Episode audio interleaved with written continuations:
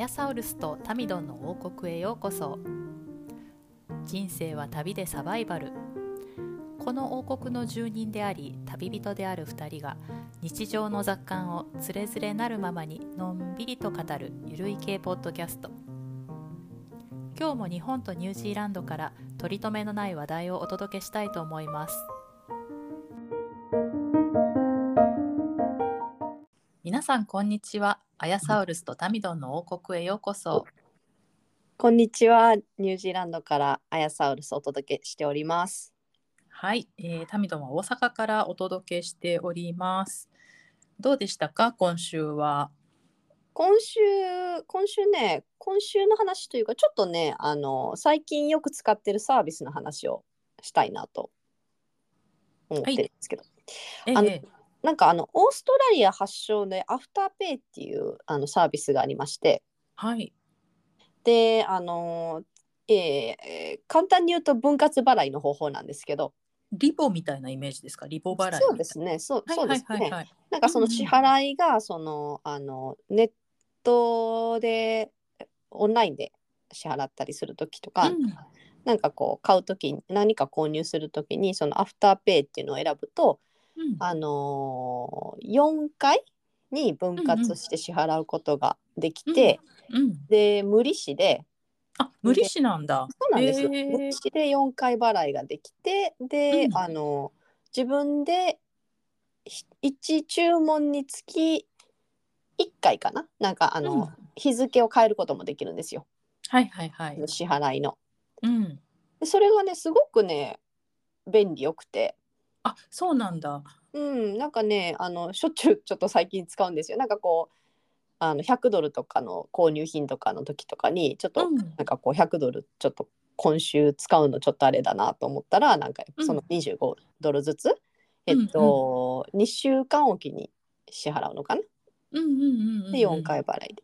であのすごくねあのインターフェースがあまあそのだからネット、まあ、どこでもいいですけどオンラインで買う時にアフターペイってピッて押すとうんそっちに飛ぶんですけど、うん。そのアフターペイで自分のアカウントを作っててでそのうん。アカウントのそのインターフェースがすごく分かりやすくてへなんかえおしゃれだし割と。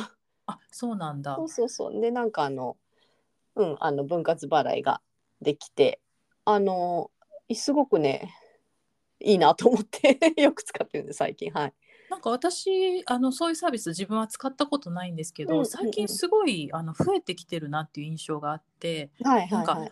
アマゾンだったかな？アマゾンとかでもそういうサービスが始まってて、ちょっと名前は忘れたんですけど、はいはいなんか割と身近になってきてますよね。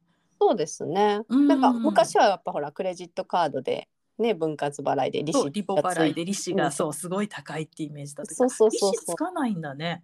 そうなんですよ。利子がそのまああの遅れたら利子はつくけれどもそはいのはいはい。期限内だったらつかないので、うん。うん、なんかねあのちょっとあー困ったなっていう時 困ったなっていうかあちょっと余裕がないなっていう時に、う んまあそれで特にあれですよねあのニュージーランドって結構週払いとか多いじゃないですか何もかも。あそうでもないですか？なんか日本に比べてすごい週払いとかが多いイメージがあって。そうですね。あのーあの家賃は週払いですね。家賃とか。あそうですよね。うん。で給料は、えー、と大体フォートナイト。2週間に1回、ねなんかそれだとそのなんていうのかな。分割にして2週間に1回とかってすごい合理的ですよね。そうなんですよね。ね一月遅れるわけじゃないからこうこまごま払っていけるし。はいはいねはい、えーいいですね。あのはい使うようになったっていうね皆さんもねあのニュージーランドとかオーストラリアとかいやなんかあとあの英語圏の、えーうんうん国にも広まってきてるみたいなんですよ、アフターペイって。みたいですね。うん、でなのであのそうもともとはオーストラリアの会社で。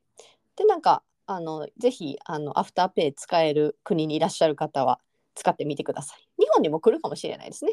あもうねあのそのアフターペイじゃないけどいろいろうんうんうんうんあの始まってる感じはありますね。ちらちら聞くんで。はい、うんはいうんぜひあの利用してみたらいかがでしょうかっていう話をちょっとしてみたかったです。はい。サミドはどうでしたか？今週ね特にねあの大きなことはなかったんですけどちょっと私先週あの消化器内科に行って大腸の検査の予約を取ってきたんですよ。おうっていうのもちょっと健康診断であの検便が引っかかりまして、はいでまあはいこれを機にねちょっと検査するのもいいかなと思ってはいたんです。でまあ大腸検査ねすごいあのなんてカメラとか入れるじゃないですかお尻から。はいすごい抵抗があったけど、まあこういう機会にと思って思い切って行ったのになんか先生にしその事前の診察にとりあえず行ったんですね。で先生に言われた一言が「もうあなたの便秘はひどすぎてこれではカメラ検査はできません」って言われて。えー、どういうこと？そうなんかもうあの多分こんな状態ではあのカメラ入れてもあのちゃんと見れないって言われてとりあえずこの便秘を解消してから検査の予約検査をしましょうっていう話になってはいで でそのどうやら私、まあ、子供の頃からちょっと便秘気味で体質かなみたいな風に思ってたんです。であまりにもこう便秘が日常的すぎて、あはい。のなんていうのかな結びつけてなかったんですけどどうやら私あの甲状腺がちょっと悪いんですよ。手術とかもしたことがあって、はい。なんかどうやらその影響で甲状腺の機能が低下してる人っていうのはもうみんな結構便秘すごい人が多いっていうのがうん。消化器内科の先生の間では有名な話らしうんくて、うんうん。なんかだからこう腸のすごいね あの低フォドマップとかなんかうん。ああいうのを頑張ってた時期もあって、うん。今も意識してねこううん。腸活腸活って言ってるけどなんかちょっとそれ以前の問題だったみたいで。ああそうなんですね。そう、ん。でなんかとりあえずこれで便秘を解消しましょうっていただいたお薬を今飲んでるんですけどそれがまた一向に効かなくて、あら、うん。でうん、全然やっぱり出ないんですよ。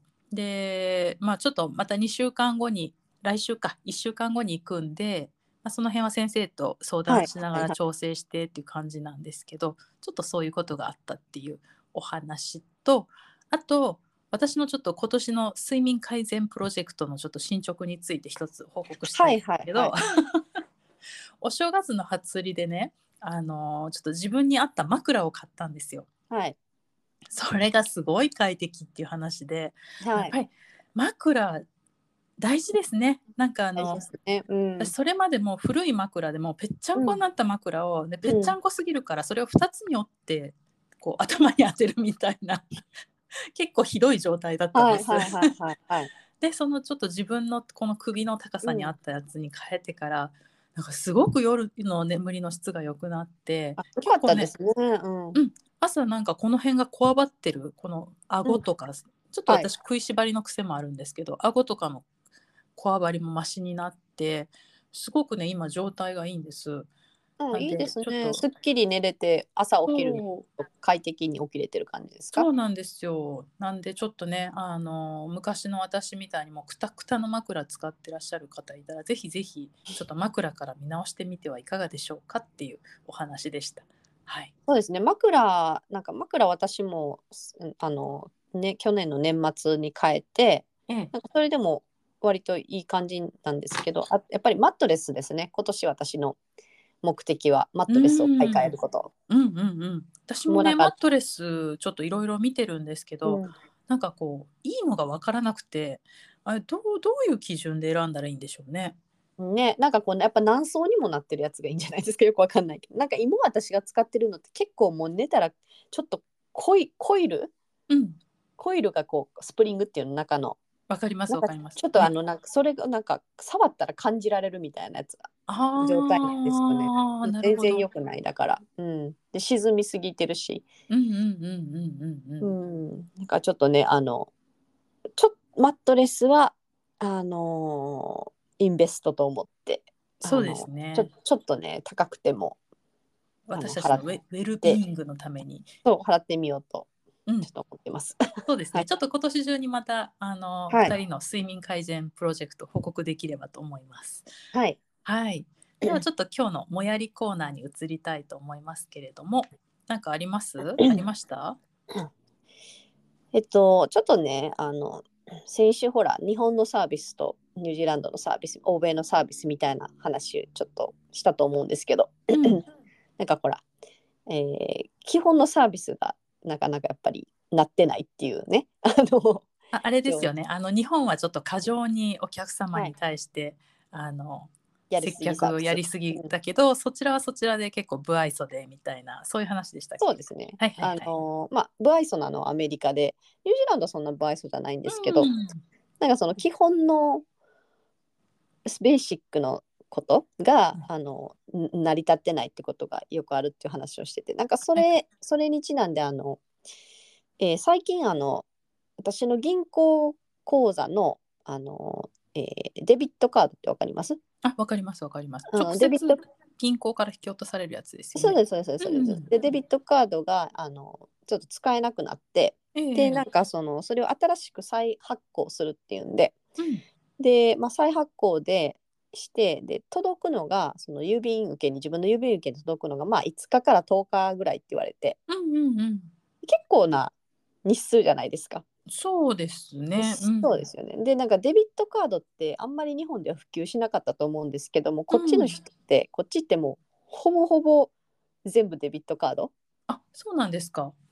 でまあキャッシュを持ち歩かないっていうのがまず基本そうじゃないですか。あ、まあそうですね。うんうん、まずキャッシュを持ち歩かないでデビットカードでピッてタップしてこうんう支払うっていうのが、あのまあ、基本なのででなかったら困るなと思ってで,、うんでなんかそこで銀行のその,、えーそのカスタマーサービスの人があのああでもあのえっと、新しいの届くまで今の今のカードで今のカードは使えないけどあの Apple Pay うんでそのまま支払えるよって言われたんですよ。はいはい。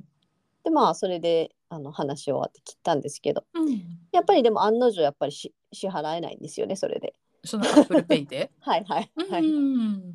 でまたあの嘘の方あの嘘のこうなんていうの？適当な情。報適当な情報が適当なこと言って適当なこと言われたと思って。でまあなんかそのもういもう一枚たまたまもう一枚持ってたカードで今ちょっと支払ってるんでするんですか？しのいでるんですよ。なかったら大変ですでしたね。そうなんですよ。そうなんですようん。昨日もね、ちょっとあの、えー駐車場で支払わなきゃいけなくて、で、駐車場で支払うのって、そのデビットカードでしか支払いできなくて、うんうんうん。で、持ってなかったんで、なんかちょっと、ちょっとあわわっとしたんですけど、うん。まあなんかそんなんとか、なんかもう、あのーちょっと、うん同じくカード、カード関係で、本当に同じく最近もやったのが、ええ。あの、スーパーのポイントカードが変わるって言って、はいはいはい。あのポイント貯めてってポイントが貯まったら、まあ、あの現金に換金されたりするんですけどそのうんうんポイントカードが変わるっていう情報が来ててでポイントカードをオンラインで発行するっていうふうに私ちょっとやっててうんうんうんでオンラインで新しいカードを再発行してでそれがあの届くものを待ってたんですよね。うん。であのーでで2月1日から新しいポイントカードにその変わりますっていう案内だったんですよね。うん。で2月1日2月1日になる前にそのスーパーに行った時に、あのー昔のまあポイントカード今までの同じポイントカードで、まあ、ピッてこうポイントのなんてああれするじゃないですか。ええ。ピッてやってうん。でそそれでそしたらレジのお姉さんがうん。あのなんか何も言わずにうん。その新しいカードをピッうんてなんか自分パッてスキャンして「うんはいこれ新しいカードね」ってくれたんですよ。はいはいはいはいはい。で、まあ、くれたからとりあえず「ああ」で2月1日からこれ使ってねって言われたんですよね。うんうんうんうん。でまあそれで、まあ、それを受け取って帰ってきてうん。ですそしたらまあ数日後に郵便受けにそのオンラインで注文した方のカードが届いたんですよね。はいはいはい。であのじゃあこの間渡された新しいカードのポイントがそれにくっつけられてないっていうこ状態ですよね。そうなんですよそうなんですよね。んんはいはいはい。でこんなんこんなんくっつけられてるわけがないとままあ見てまあまあ なんかもうあの日本だとなんかこうちゃんとできてないと文句があるかもしれないけどやっぱ海外にいてるとちゃんとできていないのが当たり前なのでまあデフォルトをまずまずデフォルト信用してないんですよね誰のことも、はいはいはいはいはいはい。なんで全部自分で確認するっていうもうもうこれはもう習慣ですよね。うんうんうん。向こうがサジェストしてくれないのね。こういう場合はこうしてくださいねみたいなね。がないですよだよね。なな一切ないから。で,、うんうんで見たらやっぱりポイントはついてないんですよ今まで貯めてた。うんうんうんうん。で結局やっぱりそのレジでレジでこうあアカウントにあるのは私がオンラインで注文した方のカードなんだけどうんあのポイントがあのなんていうの？なんていうの？テイクオーバーされてた、うん。なんていうの？ポイントがちゃんとこうトランスファーされてた？はいはいはいはいはい。のがあのレジで店。お姉さんがピッてやったあカード名前とか入ってないやつ。それでまあをじゃあ一本化しないといけないってこと？今後、そうなんですよ。うんそれで、あのまあカスタマーセンターにまた電話して、うん、で1時間ぐらい待ってですね電話も。めんどくさい。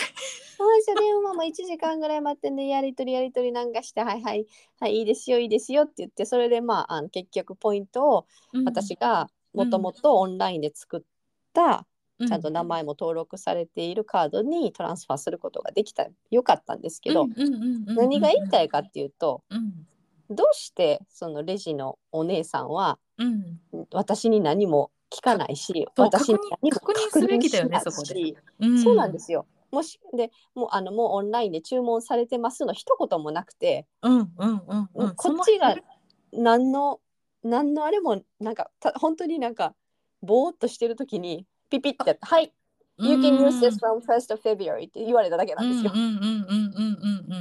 なんか日本ではありえないよね。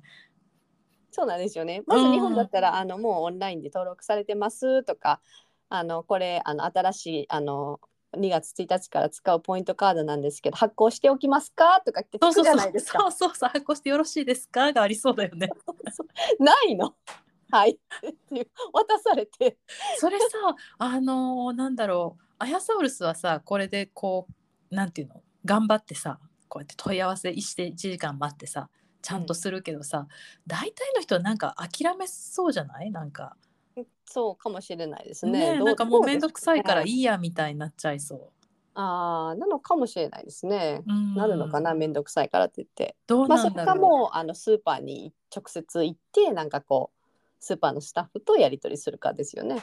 ああなるほどね。うんうんうんうんうんうん。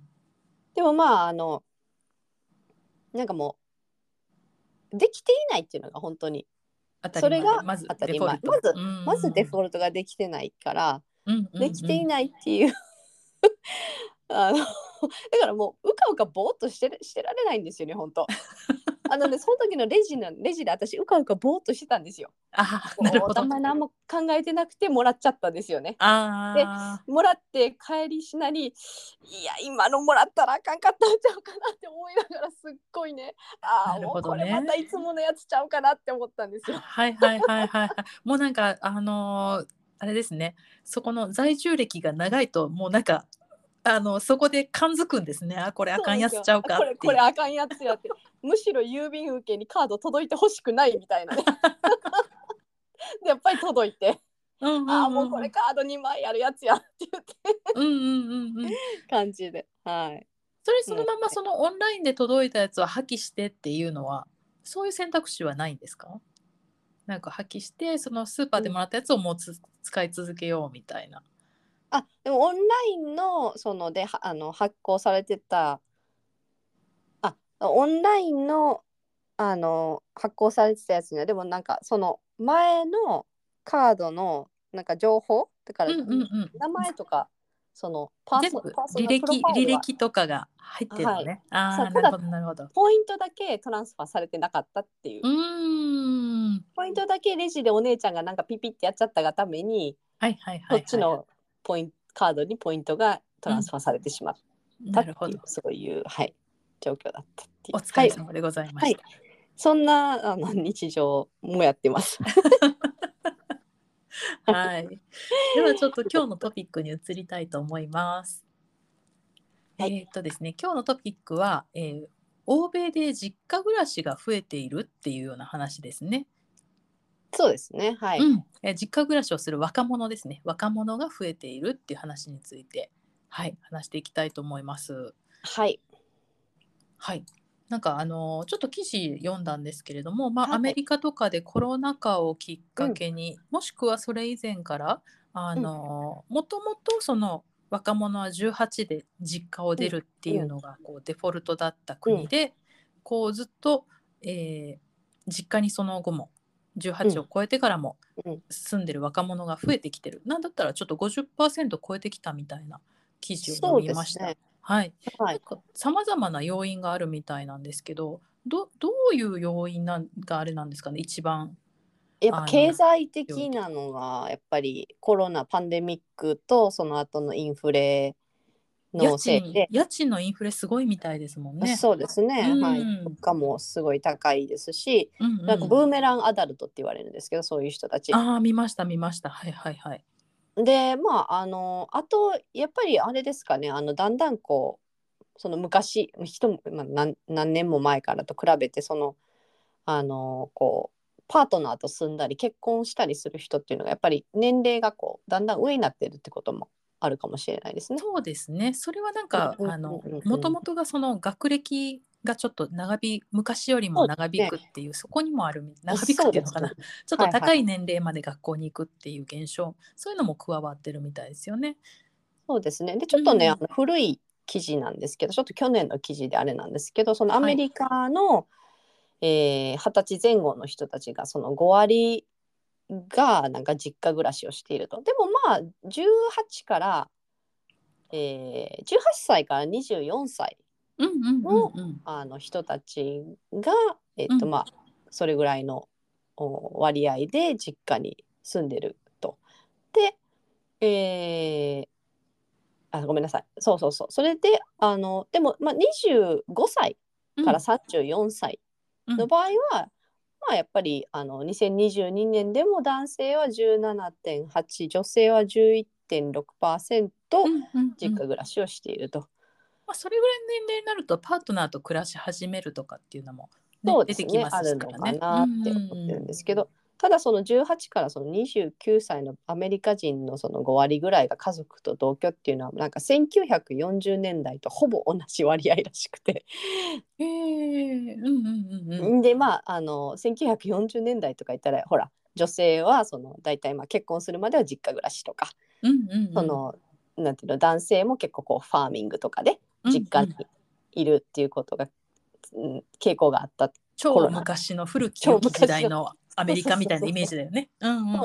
その当時はまだアメリカンドリームってあったと思うんですけどもうドリームはドリームじゃないですよね。うんうんうん。そうですでね。そんな感じでまああの半数まあその18から、まあ、29歳の人たちの半分ぐらいが、えーそういう実家暮らしをしていると。でニュージーランドの場合は、これも去年のちょっと記事なんですけれども、まあ、18歳から34歳のニュージーランド人も、の25%が実家暮らしをしてて、でこのひ、えー割合もだんだんと高くなっていると。うん。いうことなんですね。で日本ってなんとなく実家暮らしがそもそも結構多かったような気がするんですけどそうですね。多いと思います。アジア圏はおアジア圏は結構多いと思いますよ。日本そうですよね。うん。うんうんちなみにあれですか？どうどう思います？実家暮らし実家。なあちらタミドンは割とずっと実家暮らしでした。だったんですっけ？私ねあの実家暮らしはまあ長い方だと思うんですけどあの大学で2年弱ぐらいかな学校の近くに住んだんですよ、それはなんかもう家からですか？一人暮らしですね。はいはい。家から通学は片道1.5時間ぐらいかかったんですね、それでもあのちょっと通学もしんどいし一人暮らしもしてみたかったしちょっと2年ぐらい出て。下宿されてたたちょっとん？うん。下宿してた。下宿してた。そうマンションを借りて住んでいた、でただそのその後、えー、と22歳3歳とかになって、まあ、私もう就職氷河期ど真ん中なんですよ。で就職がちょっとうまくいかなかったんでちょっと経済的に厳しくってそのあの実家に戻って実家からその仕事に行くっていう生活がまた始まって、うんうんうんまあなんか出たり入ったりみたいな感じで、うんうんうんうん実家暮らしは長い方かな。でそのまま、えー、と結婚するまで結局実家でいて、うんっていう感じですね。でじゃあそのうんいわゆる大人になってから結婚するまでの間で、えー実家を離れてたのは2年間ですか？そうですねその2年間になります、だね。けになるんです。あじゃあじゃあうんうんやっぱりずっとずっとっていうかまあ。ただあれ逆にその親が転勤でうん。実家を離れたっていう時期があったから、実家で一人暮らしをしてた時期はあなる。うんうんうん。割あとこうね。出入りのいろいろある家だったっていうのですね。うんうん。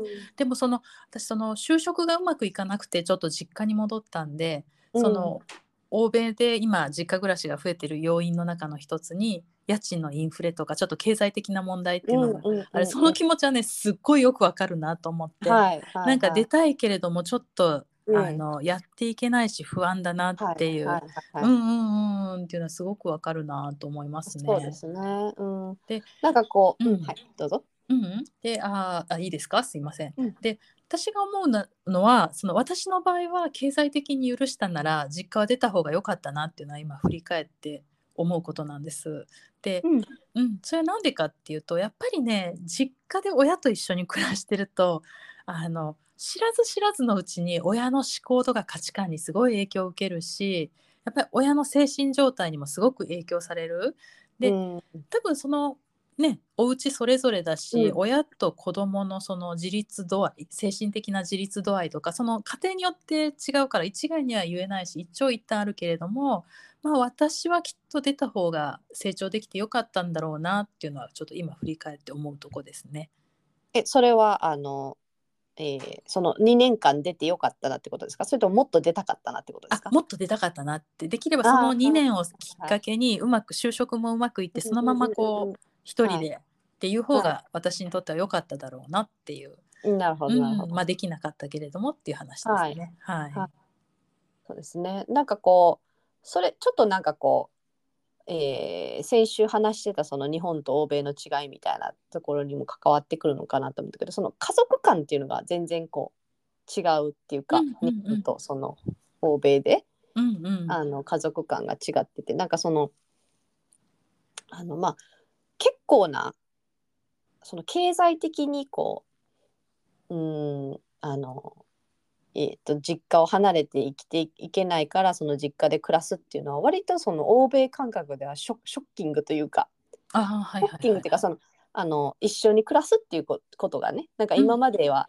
その、やっぱりお親親も子供もその、まあ、ニュージーランドだったら10 18かな？18の大人になった時のことをこう楽しみにしてるみたいなところがうんうんうんうんうん。あって、子供はほらあのやっぱり出たいしうん、で親もそのえっとまあ家にもよりますけどそのあのカップルであのこれからはあの時間を過ごしていきたいっていう人がやっぱりカップル文化が、あのおなんていうの？全然日本に比べてその夫婦が夫婦であることみたいな、うん、親も子供もカップル文化なんでねきっとね。そうなんですよね。だうんからか子供もカップル文化だからその、まあ、パートナーと住むようになるしうん、で親子供が出てった親もカップル文化にまた戻るというか。それそのそれでそのカカップル文化うんを多分かなり楽しみにしてる親ってたくさんいてると思うんですよ。ああいいですね、うん。夫婦が破綻してないってことですよね。そうですねなんかそ、うんまあ、ずっとこう恋愛していたいみたいなね。はいはいはい、はい。だからあんまりこう成人した子供の世話をするみたいなとか、うん見なきゃいけないって考える親っていうのはあんまりいないと思うんですよ。うんうんうんうん。でなんかそのまあそれが健全っていうかそれがヘルシーであるみたいなね。うんうんでなんかこうあの日本ってやっぱその家族でなんていうのこう依存し合うというとちょっと語弊があるかもしれないけど、うんなんか困った時は家族が助け合うみたいな、うん、ありますね。すごいアジア的なね感じ。うんうんうんうんでまあそれがなんか引きこもりとかを助長するっていうこうケースもあるじゃないですか。うんうんうんうん。でなんかそのなんていうのこう家族のなんかほらあの日本の場合はその自立できないとかいろんないろんな理由で自立できなかったらその家家でこうちょっとなんかやっぱり世間体とかもあって恥ずかしいから家でこう、見守るみたいなうんでそのままずっとこう引きこもりにななっててそのあの家の中でずーっとこういるみたいなそれでも面倒を見るのが親みたいな、そういう家族感 VS やっぱ欧米だったらやっぱりあのホームレスになってると思うんですよそういう人たちは。ああなるほどね。うんうんうんうんうん。でどこまでもやっぱりこうねこ個人が大事だから。はいはいはい。はい、でなんかもうもう出ていけと。でうんうんあの極端な話こう基礎とかにも持ち込んでくる親もいるわけじゃですよね。うんうんうんうんあの裁判ということですか？裁判裁判そうそうそうそうそう。あの働かないで家にいるとかね、うん。そういう子供がありました。ねなんか見たわそのニュース。ありますあります、うんうん裁判するとかね、まあ、そこまでこう強行する親もいるぐらいなんかこう出ていけとうんうん っていうことなんですよね。でやっぱそれって全然こう家族感が違うなっていうところと、まあ、なんかあのあのまあ、私は個人的に学生時代タミドンと一緒のような感じで学生時代と、えー、ちょっと社会人になったけどすぐにまたなんか学生に戻ってアメリカに引っ越したりしてたんで、まあ、あの、うん、一人暮らしとか、えー、もあってであとなんかやっぱりあの、えー、フラットメイトとか、うんうんうんうん、同棲とかってしたことありますタミドンそうですねあの大学の時その一人暮らししてた時はもう,、あの半同棲っていうのかなお互い家はあるけども、どっちかの家にいるみたいな感じでしたね。なんかやっぱりそのど誰かフラットメイトとか、まあ、まあパートナーとかでもいいけど同棲とか同居ってするとなんかすごくそのあのいい成長の機会だと思うんですよね。うん確かに。成長できる機会。なんかあの結局やっぱりあの家だとなんかこう親って結局どこまで行っても召使いじゃないですか。はいはい。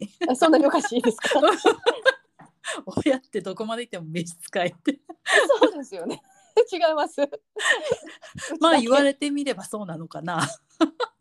えなんか自動的にご飯は出てくるし家事もしてもらえるし、うん、であとコミュニケーションにおいてもなんかこうあのすごいこうなんていうのかな。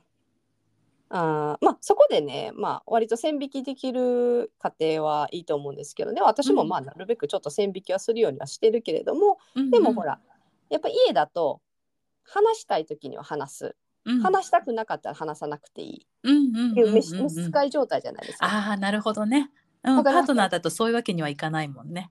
とかフラットメイトでもそういうわけにはいかないし、うんうん、大学の学生寮でもそういうわけにはいかない。はいはいはいはい。親ってどこまで行っても私今日は機嫌悪くて喋りたくないから喋らないわって思ったら喋らなくていい。うん確かに確かに。だから甘えが出出せるというかね。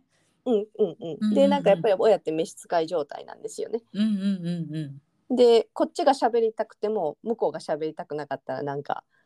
あれだったりとかなんかわかります？わ、うんうん、かりますわかります。で向こうが喋りたい時はすごいこっちは聞いてあげてみたいな、うん、なんなんこれ？みたいなって思う,、思うんですよ私いつも。はいはいはい、なんかそれってやっぱりあの家を家から出てやっぱり寮に住むなり誰かと同同棲同居することで必ずコミュニケーションって取らなきゃいけなくなるから、うんうん、あの無理無理やりでも取らなきゃいけなくなるじゃないですか。うんうん、だからそういう意味でもあのその出ていくっていうのはいいことだなってちょっと思,、う。ん、思いますね。うんうんうんうん。はい、でなんかあのあの娘ももうすぐしたらその大学の寮に入るんですけどで今ちょっと私あのその娘が出ていくからもうすぐで、うん、あのその部屋を私があの奪還することができるん自分の部屋にしようかなと。はい、なんでもうあの模様替えとかし始めてうんうんうんなんかいろいろこう娘のものとかこう早く捨ててとか言って、うん、あいいいいですね。ってことはその今後ろに映ってるベッドもそこに映る予定ですか？そうですそうですそうですそうです。ああすごく広くなるね、はい、でも娘に「うん、I'm still living here」とか言って言われて。まだ私ここにいてるんだけどって言って「No, you're not living here anymore」って言って。もうあんたここに住んでないよって言って This is my room. This is gonna be my room, and I'm so looking forward to it. ってすっごい楽しみにしてるっていうのを娘に言って。心置きなく出ていけるね、娘ちゃんね。そうです。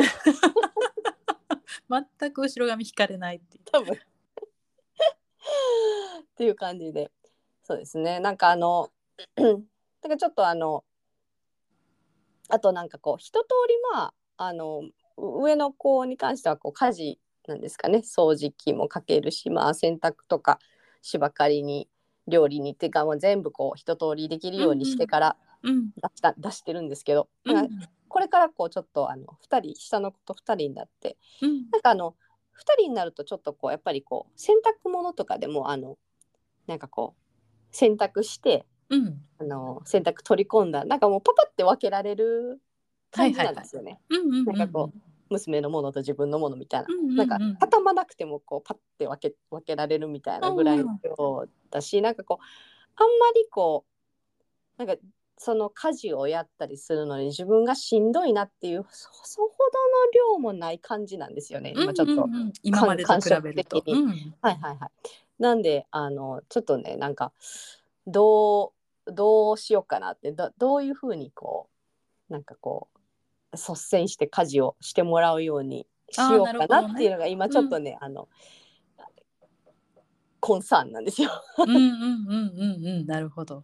なんかこう自分のことを例えば自分の食べ物とか食べてあの片付けるとかいうのはまああのするようにはなったんですけど、うんうんなんかこうまあ 3, まあ、3人でいてたら一応やっぱりこう1人で3人分の家事するって結構大変じゃないですか2人で5人分の家事するのと同じなんで、うんうんうん。なななんでこうやっぱりこう分けてで他の人の分の家事もするっていう感じだったんですけどなんかこう、なんかねどういうふうにこ割り振りをしようかなう。そうそうそうそうってちょっとうん今考えてるところなんですよ。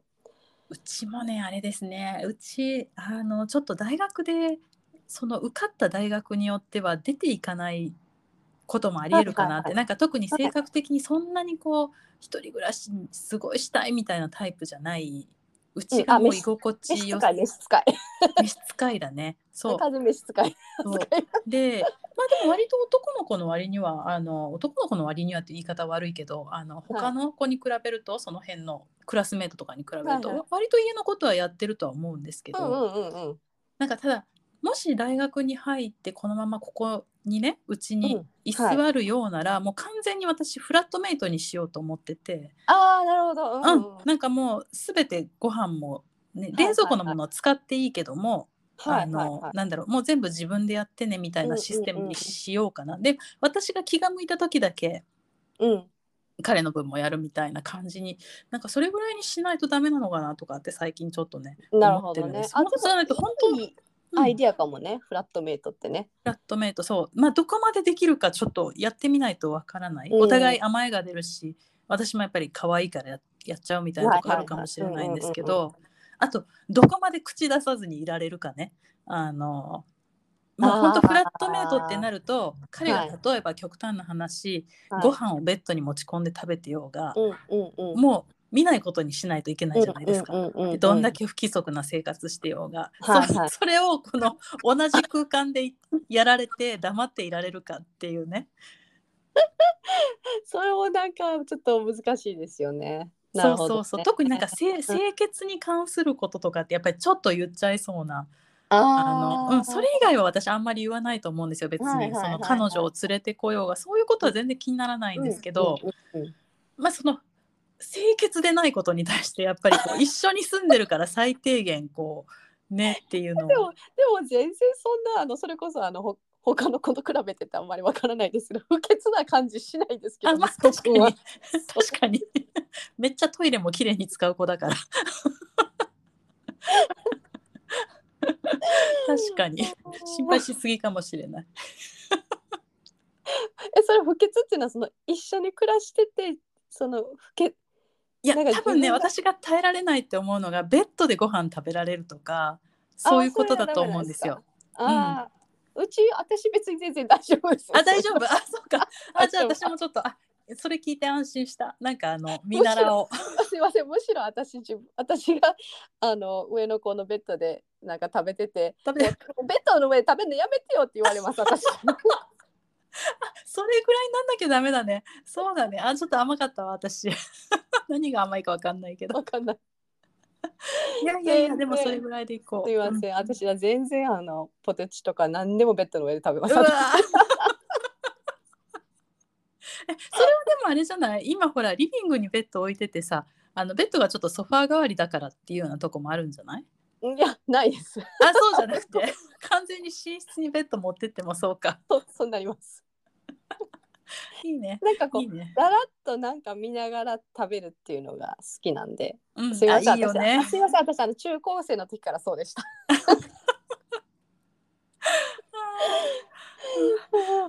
不潔でしたすいません。いえいえそんな不潔だなんてでもさ自分のベッドでやりなよ。娘絶対嫌だよ。自分のベッドにポテチのカスとか落とされたら。っ て言ってましたけどね。あのうん あのそれそれはなんかあのあのそのちょっと感覚がわかるかもしれない。なんかこう2人ちょっと最近あの娘もこう彼氏の家に行ったりしてるので、あの2人になることも下の子と2人になること多いんですけどやっぱりなんかこう、そうね。もうちょっと大きくなったらやっぱなんかフラットメイト感覚になるっていうか、やっぱりこう、なんかでも静かだし、自然にある程度できそうじゃないですか。あの向こうがルールを守ってくれればあの子供があんまりこっちに甘えすぎなければ。そうですね、うんうんまああまああの10ううちの子も多分もう大学になったら家にはいないと思うんですけど下の子も、うんだからそのちょっとこの高校生のあと 3, 3年ぐらい？23年ぐらいを3年かぐらいをそのねもうちょっと率先してなんか、うんうんもうちょっと率先してやってほしいわみたいなことを言うとなんかもうじゃあもうちょっとなんか responsibility をこう増やしてくれたらいいのよって言われたんで。あそうなんだ。だからもうちょっと responsibility をじゃあ増やすわよって言って。売り言葉に買い言葉みたいな。常に増やすわよって言ってあのなんだろうあの言う言うようになんかやってもらうようにはしてるんですけど、うんうんなんかねあのキッチンとかのそのなんかこれもやっぱりほら自分自分がなんかこうなんていうの自分のキッチンの綺麗なし綺麗にする仕方と他の人の仕方って違うじゃないですか。わかるもうこれね夫婦間でも子供間でも一緒だあけどやっぱ。やっぱりなんかでも人数多く共同生活するとやっぱりある程度こう目つぶらないとダメだよねじゃないとやってもらえないよね。そうなんですよね。だからうんあのー私がその上の子にいつもこうキッチンリセットしてもらうんですけどでそれでこう学んだことはあの必ず私が最後あの水しぶきっていうんですか？はい水わかります。水わかります？うん水たまりとかを私が全部最後きれいにするっていう。まあでもそこまであのそこまでしてっていうのもちょっとなんかまあいいかなと思って、まあ、ここまでできてるし。どこまどこまで言うかですよね。そうどこまで言うか。うちもなんかあのお米を仕掛けてセットしてもらうっていうのをやってもらってるんですけど、もうなんていうのかな。寝る前の綺麗になったキッチンであのトイレセットしてくれるんですよ。でそのうんシンクには必ずその米ぬかのあの混ざった水わかります？白い水が、あのちゃんと流しきらないでこうなんていうのかな、あのシンクにどうしてもこうでそれをほっとくと朝になんか白いもんもんになってるっていうね。あれがすっごい嫌なんですけど、うんでもそうそこまで言うのどうかなって、て一応なんか率先してそういう家事をやってくれてるからその後こうここきれいにしとけよって言うべきか言うまいかっていうねそこはちょっと悩むとこですね。ジレンマですよね。うちあのあの歯磨きほらこっちの子ってあの歯磨きしてもあの口をゆすがないじゃないですか。あそうでしたっけ？はい、あのフッ素フッ素をそのあはいはい浸透させるみたいな。浸透させるためにあの最後の最後ほら日本人って歯磨きしたら私もそうなんですけど口をゆすぐ、そうね。うんうんううんんでこっちのこっちの子っていうかうちの子たちはあの歯磨きしてペッてやって終わりなんですよね。ああそうなんだ。うんうんうんうんそれが結構そうしなさいって言われてるの歯医者に。はいはいはいはい。でペッてやってその ここ泡がついた口をそのままタオルでまず拭くでしょはいはいはい。でそのあ泡のあの口をゆさがなペいからペがそのままなんじゃない？もしかして手がそのままでそれをちょっ流とジャせよっていう。それをちょっとジャって流すんですけど流しきれてないあそううそうそうそうなんだよね。